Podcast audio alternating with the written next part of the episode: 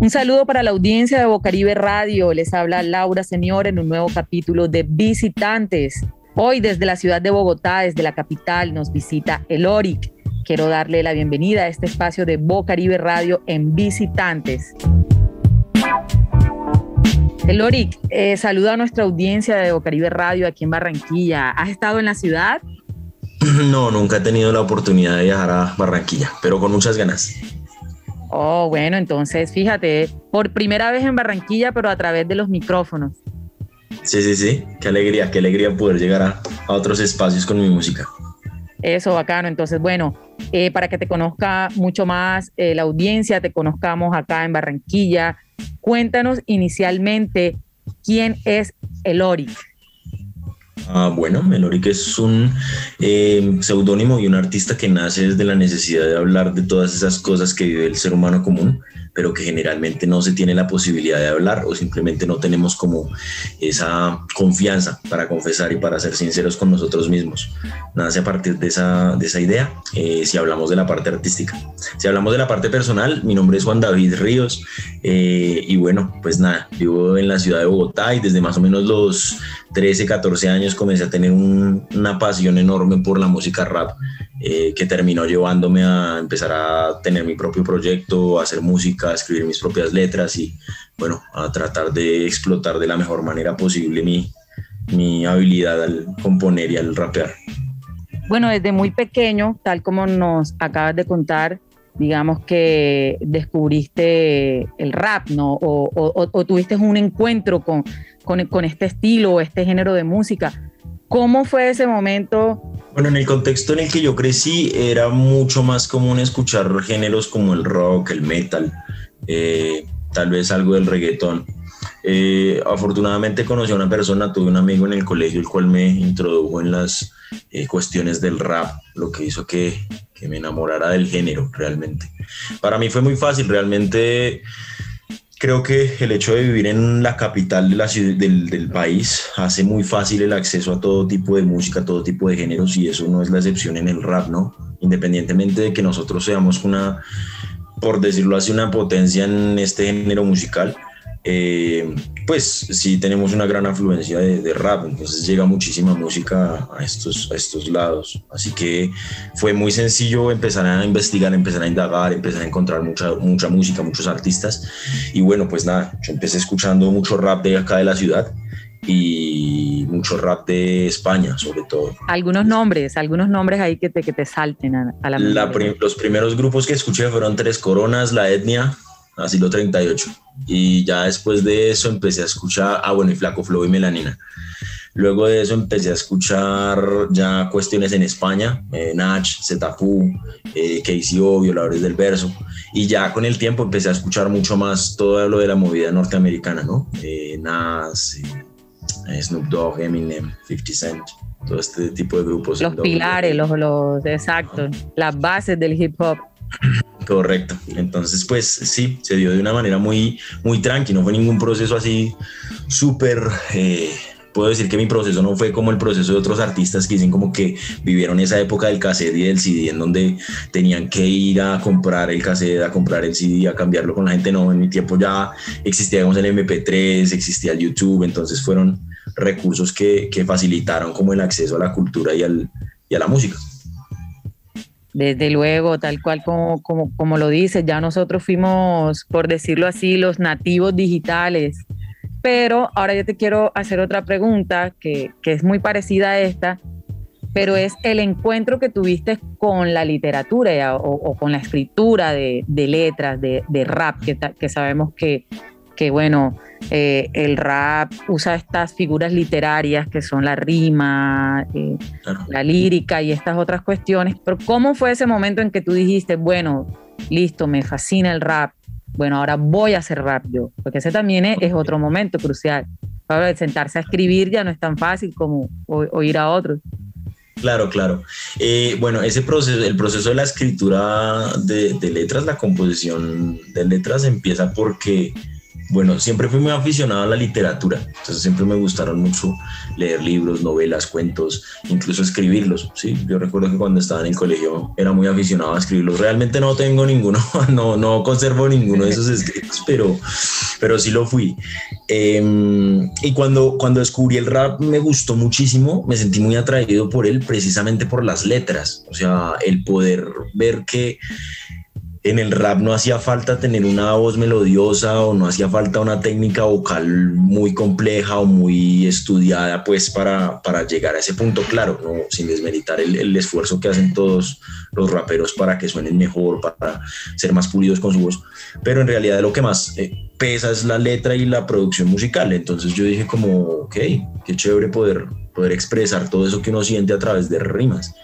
Entonces empecé a escuchar mucha música rap y empecé a aprenderme muchísimas letras de mis artistas favoritos, muchísimas. O sea, yo me las aprendía desde inicio a fin. Yo quería saber qué era lo que decía cada palabra que usaba, cómo la usaba, eh, si le cambiaba el acento, si el acento estaba bien, si el acento estaba corrido, bueno, como fuera.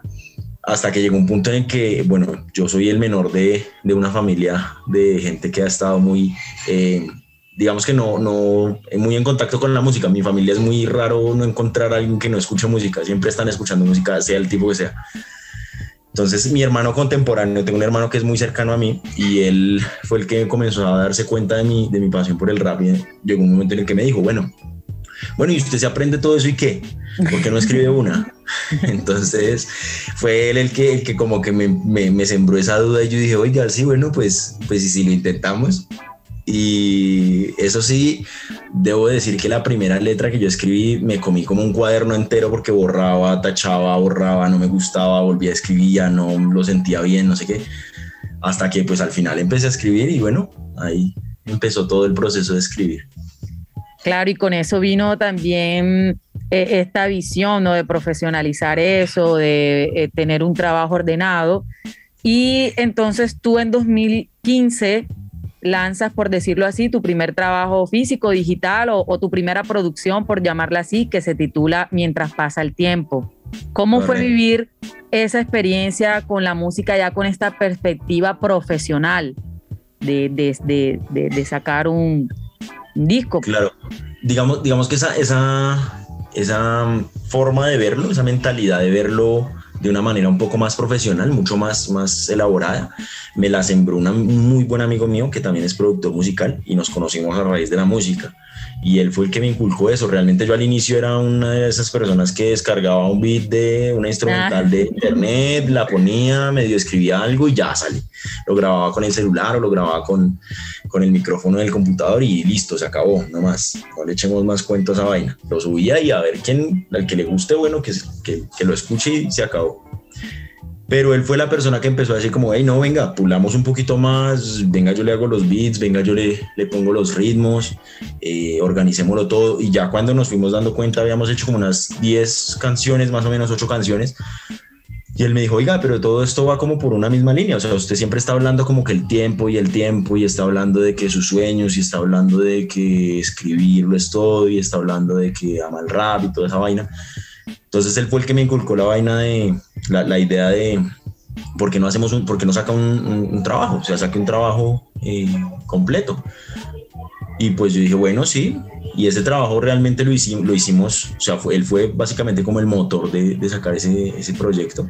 Y, y, cuando salió él también fue el que dijo como que bueno, ¿y por qué no lo imprimimos y, así sea regalar el disco así en físico, pero saquemos eso. Y fue muy bacano, precisamente porque eso inculcó en mí la idea de profesionalizar las cosas, de hacerlo de la manera más pulida posible y de hacerlo de la manera más organizada que, que estuviese al alcance de uno.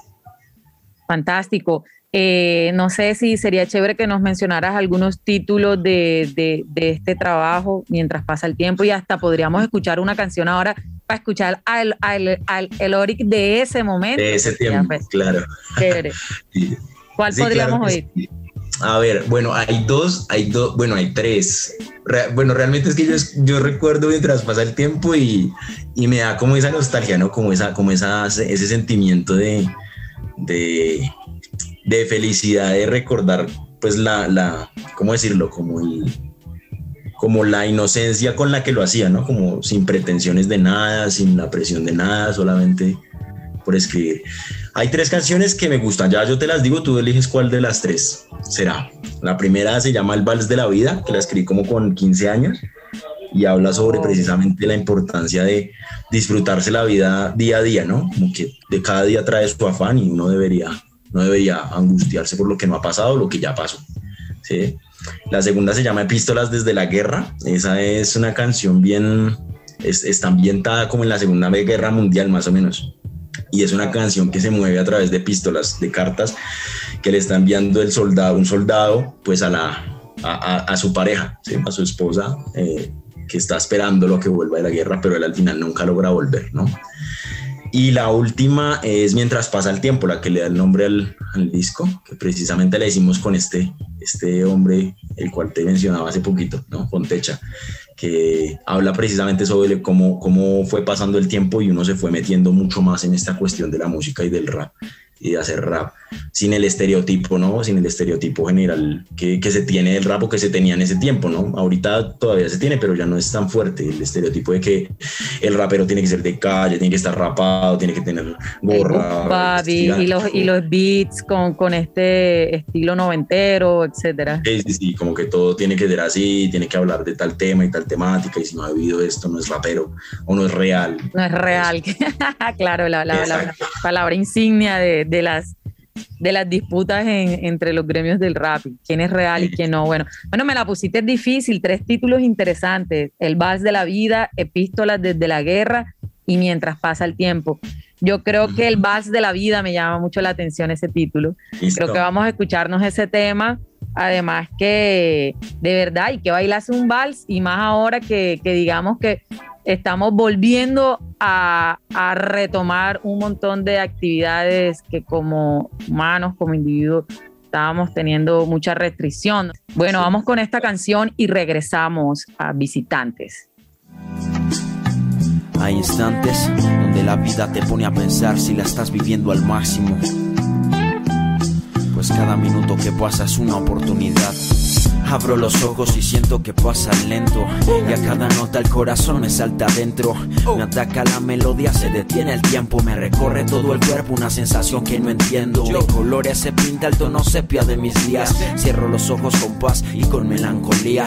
Si acaso me topo con la canción que te hice, si como un soldado llevo con orgullo cicatrices de días pasados, de tiempos mejores. Cuando me encuentro en la soledad con mis inspiraciones, cojo la pluma, desahogo el alma mientras me aflojo el nudo alojado en mi garganta. Flashbacks de recuerdos atraviesan fugaces mi mente en el momento de escuchar dos tres compases, diciéndome todo problema pasará y lo que hoy no te mató mañana mucho más fuerte te hará. Y los atascos de ayer hoy los esquivo con destreza y cada paso nuevo lo debo dar siempre con firmeza. Dame un segundo más para contarte lo que pasa cuando un beat y yo nos encerramos dentro de mi casa para hablar con poesía hasta el fin de la jornada y terminar con una sonrisa a la madrugada para hablar con poesía hasta el fin de la jornada y terminar con una sonrisa a la madrugada. Me vivo en cada instante de la vida. La vida es un vals que nos toca aunque no queramos y cuando menos lo hemos esperado se termina. ¿Qué hay que hacer? Debemos disfrutar cada compás que haya pasado. Es sentirme vivo en cada instante de la vida. La vida es un vals que nos tocan aunque no queramos y cuando menos lo hemos esperado se termina. ¿Qué hay que hacer? Debemos disfrutar cada compás que haya pasado.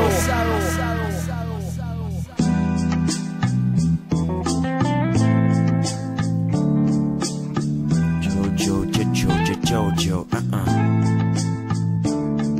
Como todo ser humano tengo miedos y rencores y más ilusiones que ropa guardada en los cajones. Pero a todo tiempo ando buscando las pistas al pensamiento de un soñador alérgico a ser conformista. Quito la vista del suelo y miro el paisaje de letras que vuelan y nutren el norte de mi viaje. Disfruto cada nuevo paso hacia adelante. Si caigo ya encontraré la forma de levantarme. Aunque la vida sea dura, no logrará acabarme. Y si solo son tres días, no hay nada con lamentarme. Porque hallo mil versos en cada experiencia diario y ese ha sido el botín más preciado para este corsario.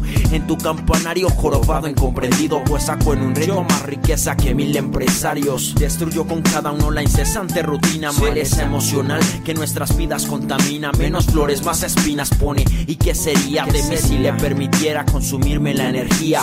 Por eso la renuevo y siempre utilizo completa porque un nuevo amanecer ya es otra oportunidad para esforzarse y luchar por alcanzar las metas que si hoy no mañana seguro se han de lograr.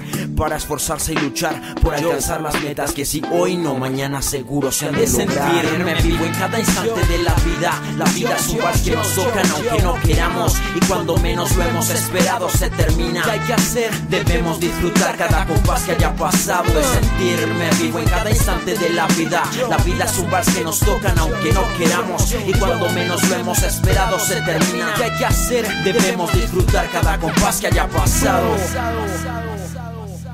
Joe, es MC Loric again desde el subterráneo.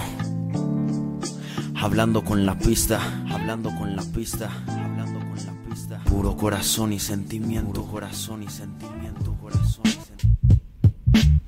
Estábamos escuchando el vals de la vida de nuestros visitantes de hoy, el Oric, que nos trae eh, su rap desde la ciudad de Bogotá. El Oric, Sazen es el segundo EP que lanzaste ya en 2019. Este material está fresco, 2019 está aquí mismo todavía. Sí, sí, sí. Este, eh, sí, la descripción pues, de, de, de, este trabajo es que está mucho más cargado ¿no? de, de, un sentido más espiritual, de letras mucho más reflexivas. Y digamos que, bueno, es el proyecto actual, como, como estoy diciendo, no el último.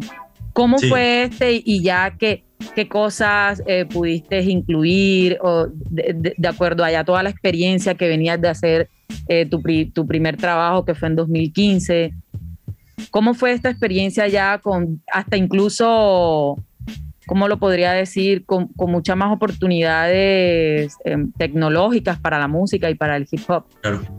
Sí, claro, eh, hay que resaltar que Sassen, cuando, cuando sale Sassen, pues ya es un artista mucho más maduro, ya había tenido mucha más oportunidad de interactuar con otros artistas de la escena local y, y, nacional, ya había tenido la posibilidad de trabajar con otros productores, en otros estudios, con otras personas, ya sabía un poco más cómo era que se debía debían hacer las cosas. Había y enfrentarse a una sección de grabación, exacto, que es mucho, muy complejo. Exactamente. Entonces, pues nada, el, proyecto surgió porque conocí a dos productores muy buenos amigos míos que decidieron embarcarse conmigo en la idea de, de realizar SACEN. Y pues como tú mismo, tú misma lo acabaste de decir, es un proyecto mucho más espiritual, está más decantado como a la introspección, al hecho de hablar del ser humano, desde lo que hablábamos al inicio, ¿no? Como todas esas cosas que pasan en la cotidianidad, pero uno a veces no es capaz de decir y capaz de evidenciar. Y pues en el proceso tratamos de ser lo más pulidos posible, ya utilizando un, unos recursos mucho más elaborados, ¿no? Grabar con muchos mejores equipos, eh, hacer mucho mejor el proceso de mezcla y de masterización, eh, ponerle mucha más atención a los beats. Por ejemplo, en esta ocasión no fue como la de mientras pasa el tiempo, que fue como grabemos, grabemos, grabemos y ya tenemos algo y bueno, juntémoslo todo y saquémoslo, sino que ya hubo una, una planeación de todo el proyecto. El proyecto tiene una línea por la cual se movió, que fue la cuestión espiritual, el sonido es muy, todo el sonido va por una misma línea, ¿sí? no hay ningún beat que retumbe más que el otro. ¿A, car a cargo de qué productor? ¿A cargo de, de, qué productor están esos beats, esos instrumentales? Cuéntanos Los beats exacto. Están a cargo de dos, de dos beatmakers de la ciudad de Bogotá que se llaman Scal y Combo. Ellos dos fueron los encargados de darle sonido a Sassen. Muy chévere. Este título, ¿por qué? Suena algo así. Sí, sí, sí. De, de hecho, va. Modo va, zen, modo zen. Correcto. Sazen, sazen significa básicamente meditar sentado. Es una palabra que significa meditar sí. sentado. Y pues fue una analogía que yo hice en la medida de lo que se hace cuando uno escribe, ¿no? Cuando yo escribo, generalmente estoy sentado y estoy pensando, estoy meditando lo que quiero escribir. Entonces fue una analogía entre lo que es eh, encontrar el equilibrio espiritual y encontrar también el equilibrio al momento de la composición posición. Eh, ¿qué, qué, opinas tú, por ejemplo, precisamente de compartir este tipo de contenidos a, través del rap? Bien decías al principio que el, hip hop y el rap eh, tiene el estereotipo de, bien, letras de calle, letras de, la vida difícil. ¿Cómo, cómo, cómo, cómo fue ese proceso y cuáles fueron, digamos, de esos temas que te inspiraron o, ese contexto en el que, en que te moviste para hacer eh, SACEN, este, este EP. Yo siempre he partido, al momento de escribir, he partido de la base de que no puedo decir algo que yo no viva o no sienta. No puedo, no, no me es posible explicar una realidad que no vivo. Es decir, para mí no es posible hablar de, de, algo ilícito, de algo ilegal. Si las personas que me conocen saben que yo no tengo nada que ver con esas cosas, ¿sí? Eh, soy una persona muy reflexiva, soy una persona que tiene un trabajo, eh, que también me siento a veces agobiado por el trabajo, por tener un patrón, por tener eh, que cumplir un horario, por tener que estar en un sistema de cosas que de pronto no, a muchos no nos, nos afecta, pero nadie quiere nombrarlo, simplemente por hacerse la vida más amable o porque pues no, eh, denunciar el problema no hace parte de, denunciar ese tipo de problemas no es una, una, forma de encontrar la solución, al menos en la vida real, ¿no? Eh, al menos en la vida cotidiana, quiero decir.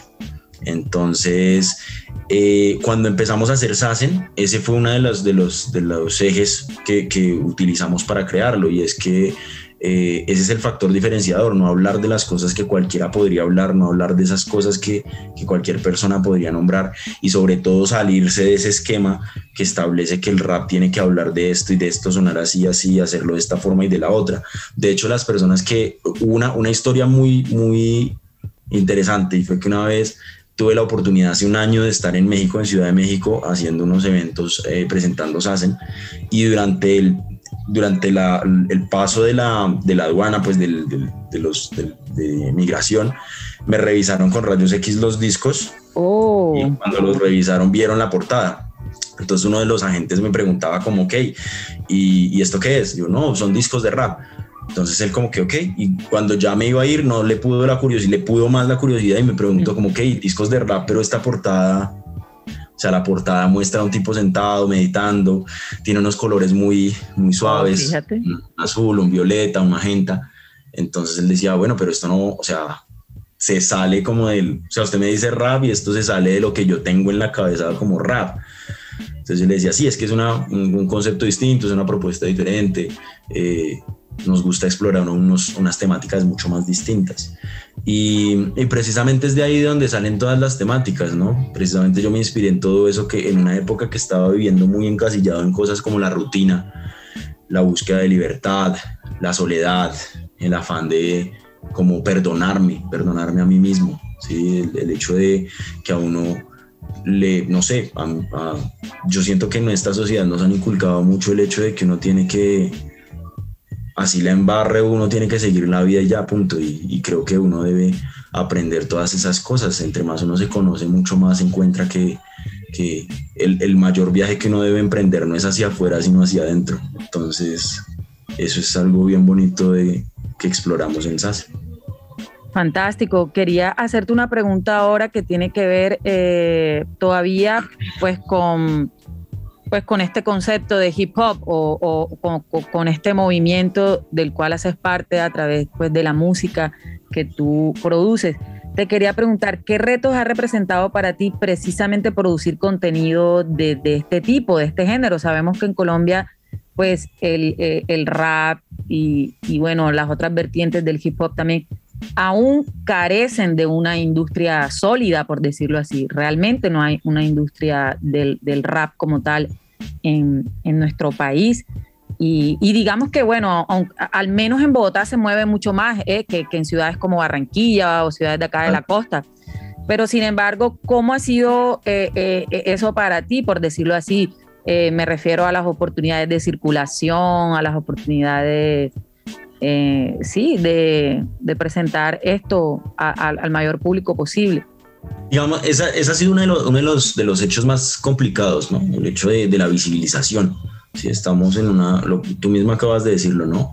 Si bien Bogotá es la capital y al igual que Medellín son las dos ciudades principales por donde se mueve la cultura y la circulación de artistas independientes y de la industria musical es amplia en comparación a otras ciudades como lo son, por ejemplo, la costa, que en la costa realmente el, para un artista, o sea, si, si es difícil para un artista colombiano en Bogotá y en Medellín, pues en ciudades como Barranquilla, Cartagena, Santa Marta debe ser una cosa, o sea, nunca lo he vivido y realmente eh, yo considero que estamos en una posición privilegiada y de hecho hablarte de ese proceso para mí, eh, debo hacer la salvedad de que, de que estoy en una situación de privilegio, ¿no? Y que, que ya de por sí eso, eso cambia la, la, perspectiva de la situación.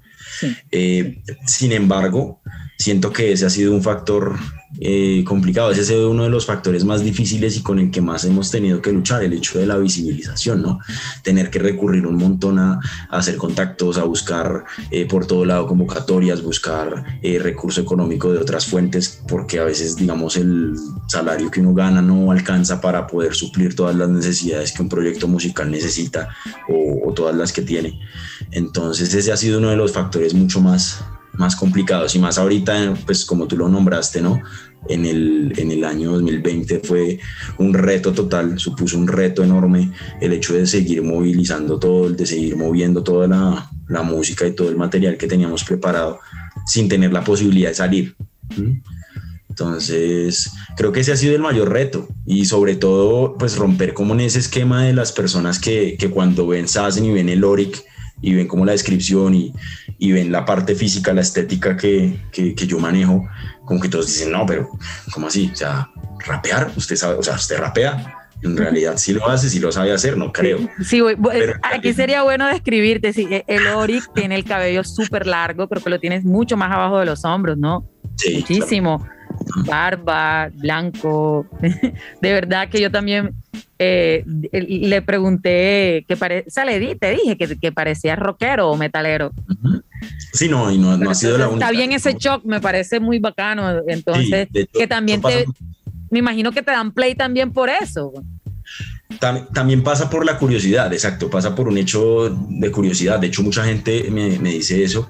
Tengo muy buenos amigos que me han dicho como, oiga, usted no parece ni, ni de Bogotá, parece, o sea, no, no parece Rolo realmente. O sea, por la misma estética y eso que, que se maneja eh, y por, la, por las letras, precisamente porque Bogotá se caracteriza mucho por las letras de, de, barrio, las letras que hablan de unas cuestiones mucho más under.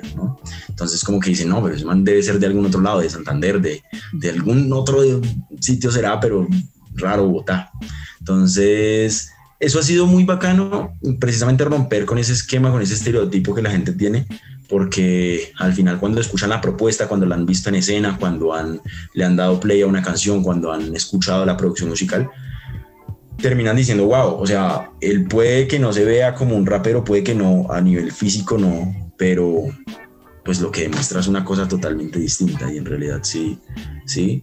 Entonces eso ha sido muy bacano, romper con ese estereotipo que la gente tiene en la mente como de que el rapero tiene que verse así, hacer así, actuar así, hablar así. No, y, y, exacto, y, da cuenta de, de, lo importante que es, digamos, la imagen para, para el público, es decir, eh, se presta mucha atención a esto, a, cómo se, se, se, muestran los artistas al público, a su gente, y mucho más ahora, bien decías que eh, en 2020, que tanto como se debilitaron un montón de, un montón de procesos, también muchos recobraron fuerza y también me imagino, estoy, y estoy completamente segura, más bien estoy completamente segura de que para muchos artistas fue como el meme este que no sé si has visto que Batman le, le, le, zampa una cachetada a Robin.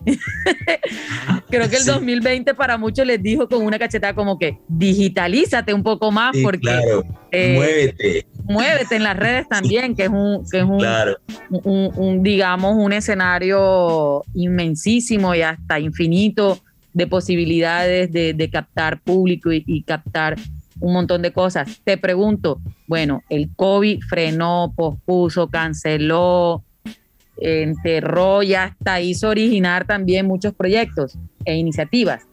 Eh, pues en este caso en el sector musical eh, del mundo entero, ¿no? ¿Qué tanto afectó esta pandemia a Elori como artista? Uy, bueno, fue un año de replantearse mil cosas, lo que tú acabas de decir, ¿no? Fue como esa cachetada de decirle a uno como, ¿qué hubo? O sea, si no, fue, si no se pudo esto, ¿cómo lo va a hacer? precisamente porque a mí el COVID no me agarró en Colombia, lo que yo decía ahorita, o sea, yo estaba en México justo cuando explotó la pandemia, yo estaba allí, estaba haciendo lo que te digo, una gira por Ciudad de México, eh, que me colaboró un muy buen amigo de, de, México, de Ciudad de México, también artista independiente que se llama HP, él, él me colaboró, me tendió la mano, me dijo, ven para acá, hacemos una gira, nos armamos un circuito de eventos por Ciudad de México, eh, presentamos el disco, tráete discos, los vendemos, los sacamos, te movemos por todo lado, te colaboro desde mis redes, eh, me tendió la mano desde el día uno y bueno, estuvimos allá. Justo estando allá, había pasado como una semana, ya habíamos dado un evento, estábamos a, puertas de hacer el segundo y eh, explotó la pandemia, sale la noticia de que iban a cerrar aeropuertos, de que iban a cerrar todo. No me digas, te quedaste atrapado en México. Claro, de, iba, estaba a punto de quedarme. Ah. Y de hecho él me dijo, como, pues no sé qué hacer, o sea, quédate, pero pues quedarte también implica un riesgo porque si cierran Colombia, seguramente cierren también México y tampoco permitan hacer eventos, permitan hacer nada y pues todo se imposibilita. Entonces yo realmente pues teniendo en cuenta esa situación, opté por devolverme, precisamente porque, bueno, quedarse sin poder moverse, eh, pues era muy difícil. Y realmente las personas que, obviamente, eh, este, esta, esta persona que nombro de México, él me tendió la mano y seguramente si me hubiera quedado me la hubiera atendido todo el tiempo, pero yo dije como, no, yo no, si, si deseo seguir moviendo esto y el COVID se extiende demasiado, pues lo mejor es estar en Colombia en donde tengo la posibilidad de, trabajar mil cosas, ¿no? Donde está más fácil el estudio, donde está más fácil el productor, donde está más fácil la persona que mezcla y masteriza, bueno, en fin, el de la fotografía, todo. Entonces, cuando nosotros volvimos, eh, teníamos planeado con el grupo de trabajo que yo iba a volver más o menos para abril, e íbamos a hacer un evento volviendo de, México. No se pudo hacer ese evento eh, precisamente por la pandemia. Íbamos a rodar un video más o menos para, para esas fechas íbamos a, hacer el rodaje de un video y a lanzarlo como en mayo. Tuvimos que posponer eso porque no se podía hacer el, el, video. Eh, y entonces cuando yo volví tocó sentarse, bueno, sentarse virtualmente con todo el equipo de trabajo a decir, bueno, ¿qué hacemos? ¿Cómo organizamos todo y cómo movemos todo el proyecto que, que se está viendo afectado? ¿no? Eh, también venían muchas convocatorias y se tuvieron que cancelar, se tuvieron que posponer precisamente por la cuestión de la pandemia, porque no se podían hacer audiciones, no se podían pues, pasar papeles, realmente nadie contemplaba la parte digital. O sea, digamos que esa ha sido una ventaja y una desventaja de la pandemia y es que acostumbra a las personas a que uno no necesita ir al, edificio pues de la alcaldía o de la localidad o de la casa de la cultura de donde sea para, para, para pasar convocatorias o para trabajar a través de, ese tipo de recursos que se, que se brindan. Eh, y todo se empezó a digitalizar, entonces empezamos a decir entre nosotros como, bueno, hagamos un cronograma de lanzamientos, hagamos un cronograma de sencillos, movámoslos por las redes, busquemos contactos, hagamos un poco más de alianzas, movámonos más por la parte digital. Entonces, por ese lado fue como la respuesta que nosotros hallamos, empezar a sacar sencillos cada cierto tiempo para tener la movilidad siempre de, de, tanto las redes sociales como del trabajo que veníamos haciendo. Y que supieran que estaba activo el oro. Correcto, esa era la idea, sobre todo, mostrar que se seguía activo a pesar de las cosas. Bueno, y es el momento perfecto para escuchar Sassen, que, que, lleva el título pues, de, de, este EP, que también tiene un, un videoclip. Antes de que vayamos a escuchar esta canción, ¿Cómo ha sido eh, eh, eh, esta experiencia también de producir videoclips para música? Porque ese ya también es otro paso que, que da alguien como artista. Primero produce, luego produce mucho mejor y luego ya hace un video. ¿Cómo fue eso? Eso no es tan fácil. sí, no, nada fácil. Ha sido un proceso supremamente difícil y agradezco a, no sé, al universo, a la vida, al destino, a la, sagrada coincidencia de sucesos que he podido contar a través de este, de este proceso con personas que son muy, muy expertas en ese, en ese aspecto, que han estado ahí no solo para brindarme la mano y decirle, hey, trabajemos como lo ha hecho alguien que, que, tiene, pues la productora que se llama La Biblioteca, ¿no? que es la que produce mis videos, sino también he tenido la mano de muchos amigos míos, como por ejemplo un amigo, un muy buen amigo mío, que vive en Cartagena, se llama Jason, y él precisamente ha sido ese polo a tierra siempre, que dice como, hey, esto está bueno, pero, pero podría estar mejor, ¿sí? Como ese, él es como ese impulso, como ese choque que siempre está ahí como, como, hey, tú tienes que dar más, tienes que hacerlo mejor, tienes que ser más de lo que ya eres. Entonces ha sido bien complejo, bien complejo, precisamente porque yo nunca, realmente nunca me pensé la música a través de la parte audiovisual. O sea, siempre desde que yo empecé era como que, no, hagamos música y subámosla y sale y la, la sacamos y se acabó. Pero entonces, pues con eso viene también lo que hablábamos, ¿no? La era digital y todo eso. Y, y empieza uno a tener esa, esa, esa situación de, bueno, vamos a hacer un videoclip. Últimamente me he cantado mucho por lo de eh, como plantear la idea general del videoclip, ¿no?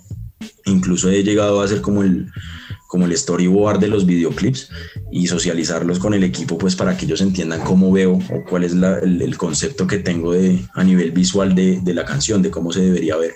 Y ha sido muy bacano el proceso porque es, es seguir aprendiendo. O sea, yo siento que todo lo que me, rete a aprender es algo que no estoy perdiendo el tiempo. Así es, permite explorar mucho más la creatividad y como tú bien dices, eh, pasar de la palabra a la imagen, que también permite otras cosas que las letras no, y entonces el complemento. Además, como, como tú dices, eh, las redes sociales han posibilitado también de que los artistas presenten eh, estas producciones audiovisuales que que ya no solo se están quedando relegadas a YouTube, sino que ya Facebook también eh, te permite, el Instagram también lo hizo con estos, ahora no me acuerdo, pero es el, el, televisorcito este que te permite poner cosas más allá de un minuto. Con el Instagram TV, sí.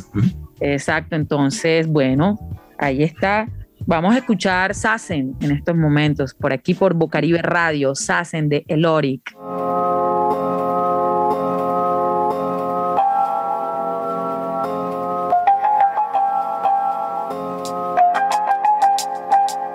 Esto es un trance, parce, no se me va.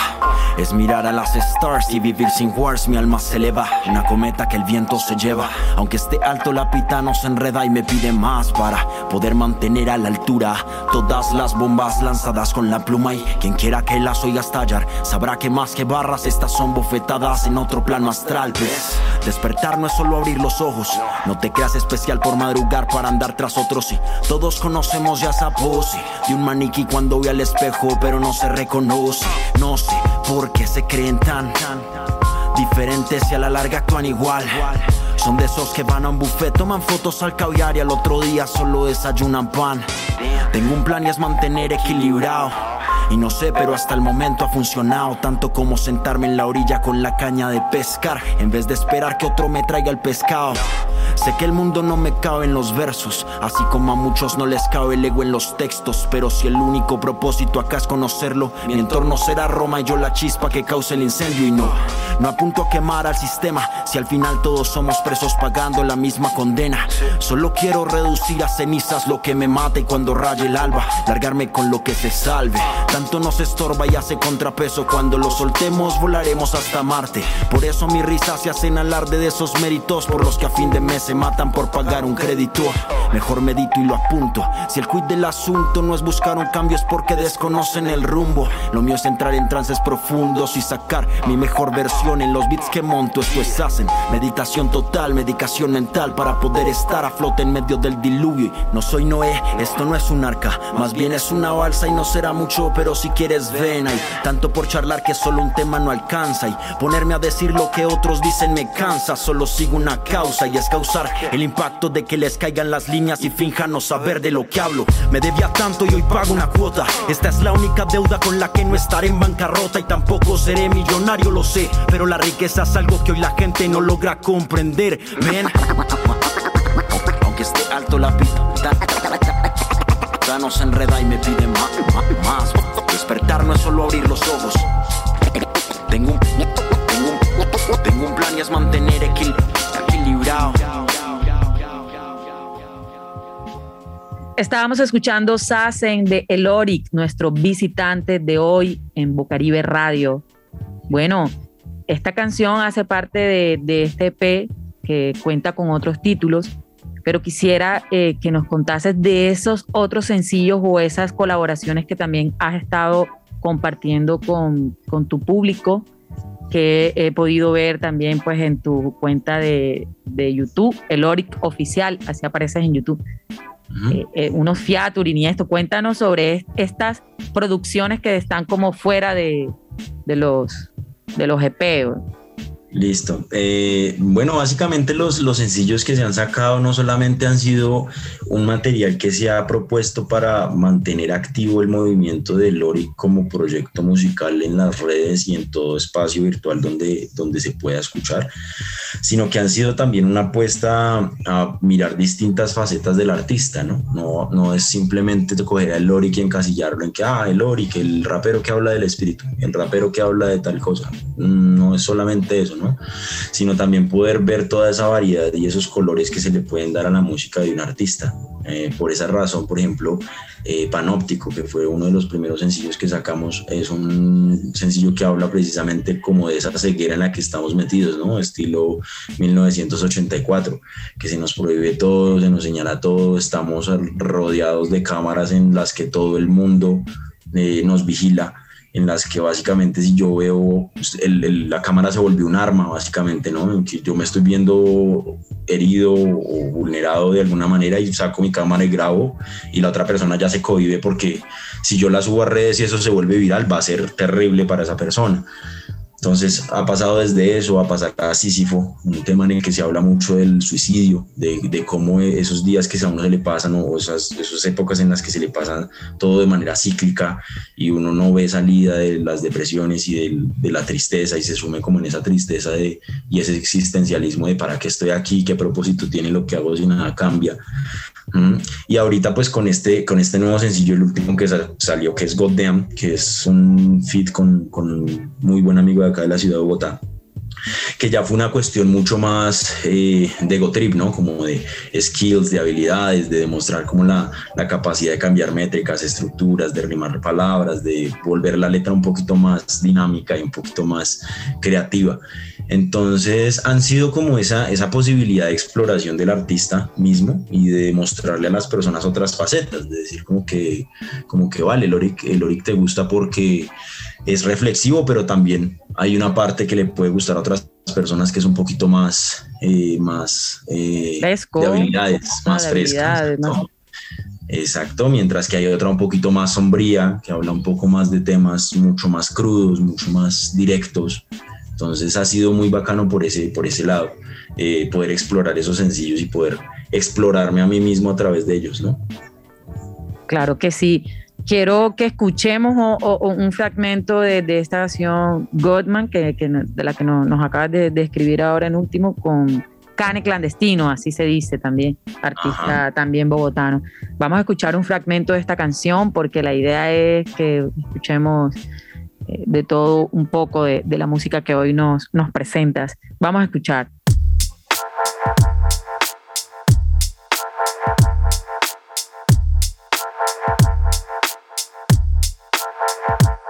Mirando al cielo, escribiendo con él y un whisky con hielo y el ocaso va marcando el paso de lo que ahora quiero y heroinomanas mis líneas en el paper, chuteando tinta. Ansiosas por salir en esta cinta y cinta, pujos, flujos corren por gargantas de tipos que escupen veneno al micro. No hay palabras que se borren, solo hombres que sobreescriban lo que hiciste y luego bye, bro. Se de estructuras y de rimas perfectas y estas son inmortales relativas y omnipresentes. Puede que lo que yo diga te molesta, pero no aprendí a bailar a cantar lindo pa' mis oyentes. Otros me pelan los dientes por estas líneas calientes que sonrojan orejas. Los que les duele andan pendientes pa' escribir algo mejor que todas sus rimas pendejas. Pensando tener views en videoclips, sacar sencillos, man no hits. I got a Nike on my feet, yo. Solo quiero sonar duro en la street, pero da igual lo que digáis en rap. Fucking wanna be. Goddamn, responde el eco si me escucha. Y el ego suelta fuego luego de este rap de lucha. Goddamn, contesto al viento cuando siente. Si entre raperos es mucha la envidia que está latente. Goddamn, responde el eco si me escucha. Estábamos escuchando Godman de nuestro visitante de hoy, el Oric junto a Cani Clandestino, dos raperos eh, de la ciudad de Bogotá, que pues hoy están sonando aquí a través de, de, de, las bocinas de Bocaribe Radio, sonando en el suroccidente de la ciudad de Barranquilla, el Oric. Te quería preguntar, ¿existe aún algún ritmo en particular, Tú sabes que en Colombia gozamos de una variedad infinita, una riquísima y, grandísima de, de, ritmos autóctonos, sobre todo.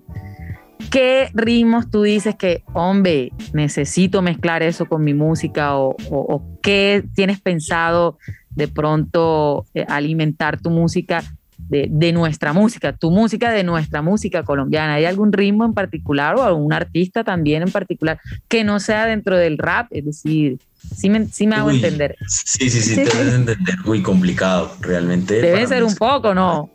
Sí, sí, sí. Es, bien, es una pregunta bien compleja precisamente porque nunca me lo había planteado. O sea, me cogiste fuera de base. Entonces la cambiamos si quieres.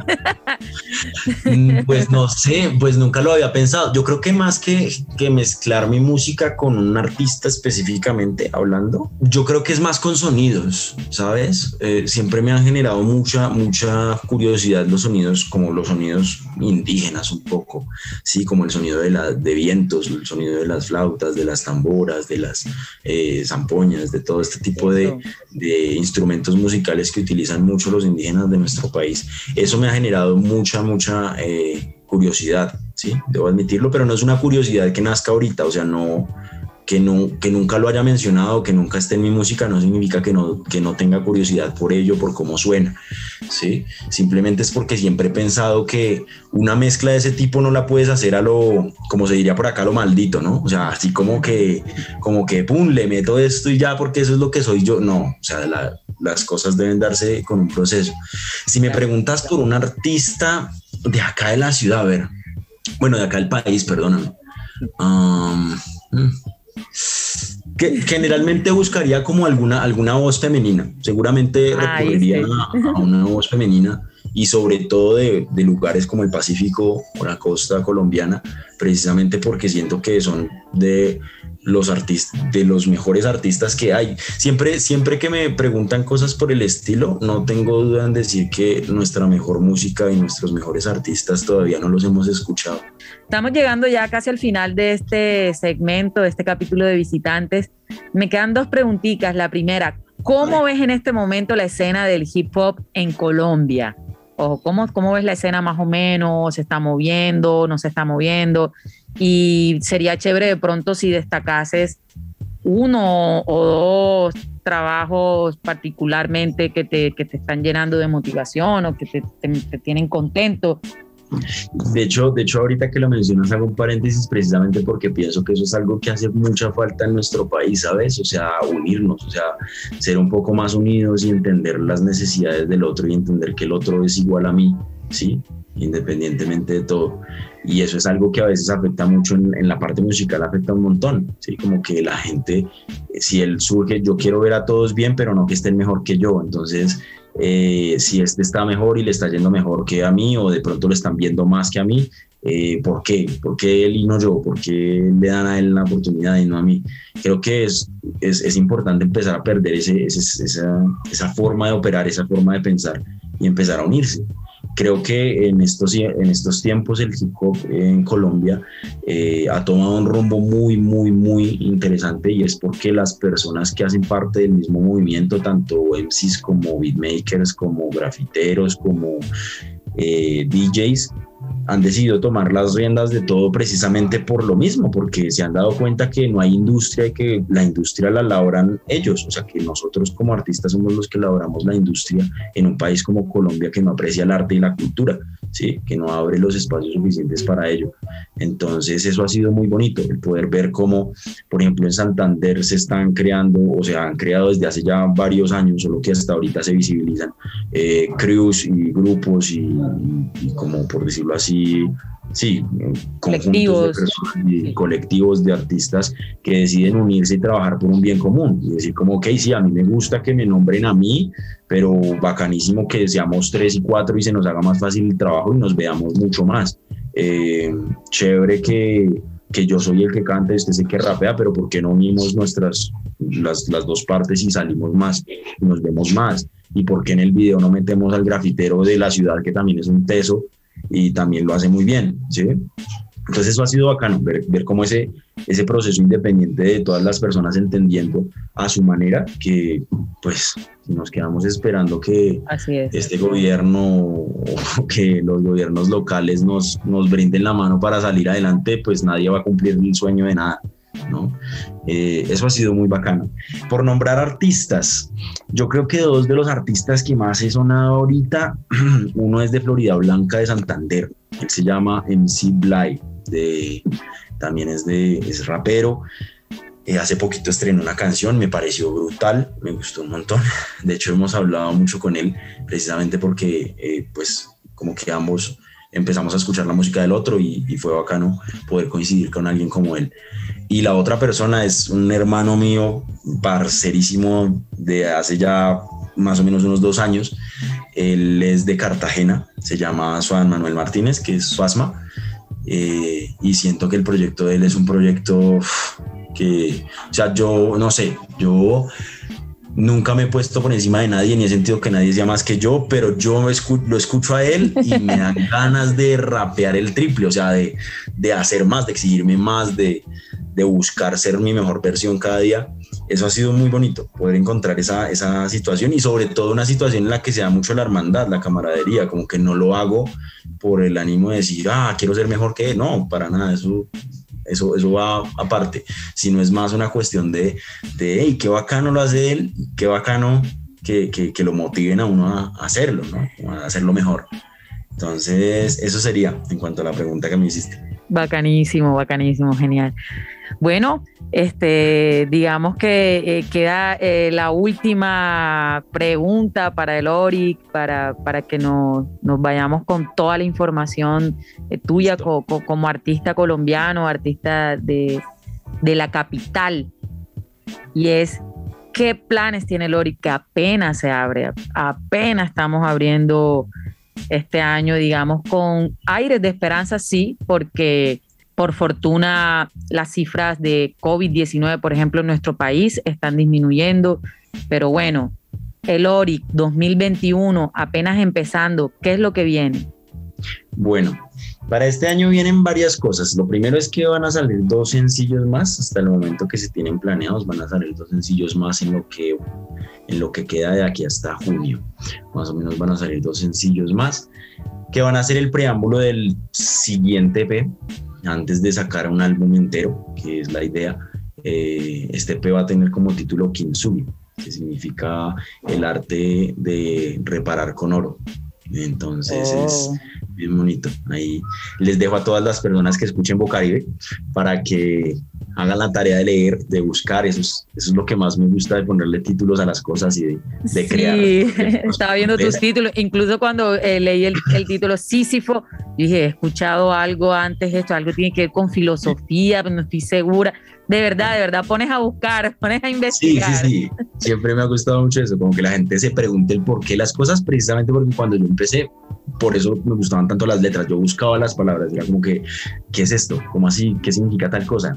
¿Por qué este título? Entonces, como que le buscaban la coherencia a todo. Eh, eso viene, ahorita el EP lo tenemos presupuestado más o menos y todo se nos da para que salga entre junio y julio.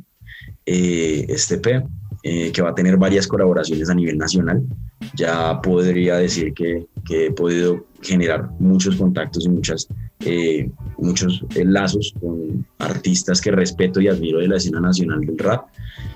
Eh, y para la segunda mitad del, del, año vienen obviamente otros sencillos, pero en estos sencillos va a haber algo muy especial y es que se va a trabajar ya de la mano de otros artistas que no solamente hacen parte de la escena colombiana, sino de la escena latinoamericana. Entonces va a ser esa, esa idea. Vienen también videoclips, videoclips eh, de, de, los, de algunos de los sencillos que van a salir. Y, y, bueno, eso es en gran parte lo que se va a estar trabajando. En, Mucho trabajo lo que viene. Eso sí, viene un montón. Bueno, y mientras eh, salen estos dos sencillos, mientras se prepara este siguiente pez, eh, Kinsumi, y todo lo que, lo que vas a presentarnos, ¿dónde podemos ir escuchando lo que ya está, lo que ya está en, en, en las plataformas eh, de música que usa el Oric? Dinos cuáles son y cómo apareces en ellas. Claro que sí. Para todas las personas que quieran seguirme y que estén ahí conectadas con Bocaribe, pueden encontrarme a través de todas las plataformas digitales, a través de YouTube, a través de las redes sociales, Instagram, Twitter y Facebook específicamente, como Eloric, E-L-O-R-I-K. Me pueden encontrar en todo lugar de esa manera.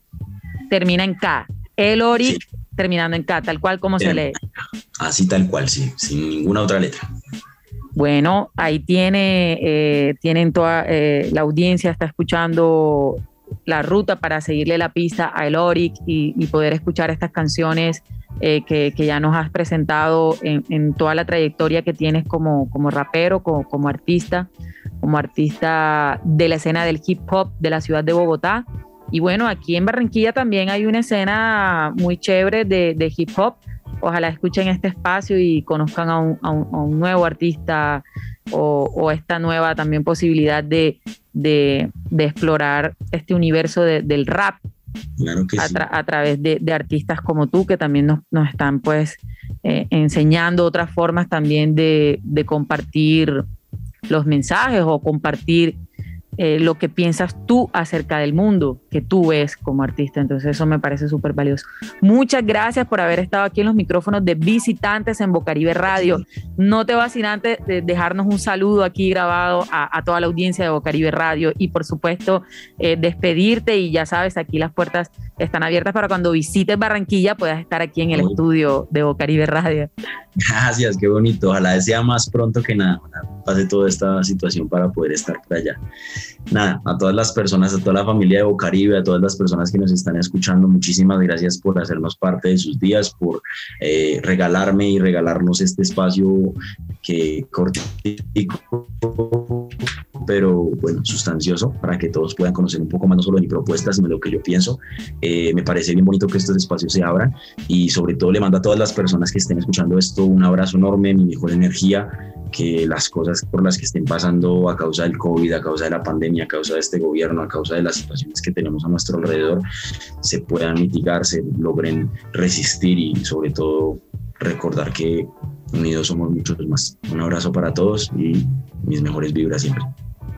Eso, bueno, nos despedimos. Esto fue Visitantes por Bocaribe Radio, hoy directamente desde la ciudad de Bogotá, con todo su boom back, toda su lírica, el Oric sonando por los parlantes de Bocaribe Radio y nos vamos a despedir con esta canción que se titula On, para que quedemos on en esta tarde de hoy. Quien les habló, Low Frequency, junto a Loric. Sigan en la sintonía.